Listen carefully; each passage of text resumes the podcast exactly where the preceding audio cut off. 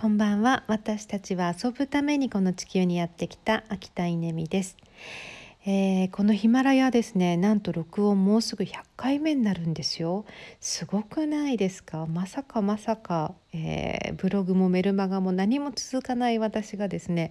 えー、このボイスメールなんか続いてるんですよねこれ始めたきっかけ本当にあの岡崎香織ちゃんが「秋田さんこういうのやってみたら?」っていうふうに、まあ、勧めてくれたというか紹介してくれて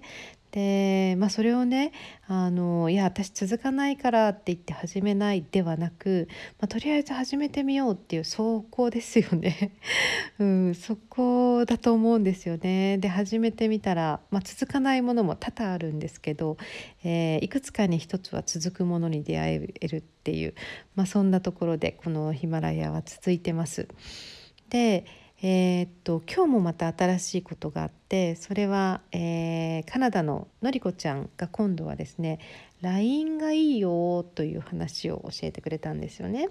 で LINE は私はもう家族との連絡とかぐらいにしか使ってないんですけど LINE 公式アカウントっていうのがまああるってことは知っていたし自分がいくつか受け取ってはいるんですけどまさか自分でそれをやるってなんて夢にも思わなかったんですが、えー、のりこちゃんがねやり方を教えてくれて、まあ、今日1時間ぐらい Zoom であの教えてくれたんですけど、まあ、彼女が可愛いのでもう画面見て可愛いなと思ってるうちに1時間終わったんですけど、えー、だからあんまり内容は聞いてなかったんですが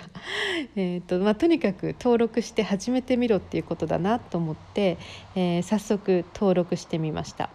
で、えーと、自分個人でもなく会社でもなく今回は山手カフェリアル店舗があるので、えー、山手カフェで登録をしてみました。でそしたらよく見たらクーポンが発行できるとかですねスタンプカードがあの発行できるとかいろいろ機能があるんですね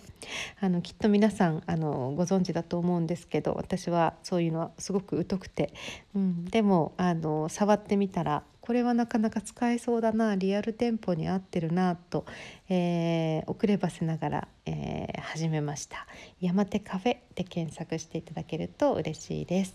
まあ、こんな風にですねあの自分よりも一回りも二回りも、えー、若い人たちがなんかこう楽しんでいることその人たちが進めてくれることをもう私は年だからとか私はそういうの苦手だからとかうーんそれはなんかやってどうなるののとかなんかそういうことを言わないで、えー、とにかくくなんか始めてみる、うん、この好奇心がなんか本当にあの道を開いていくなって思ってます。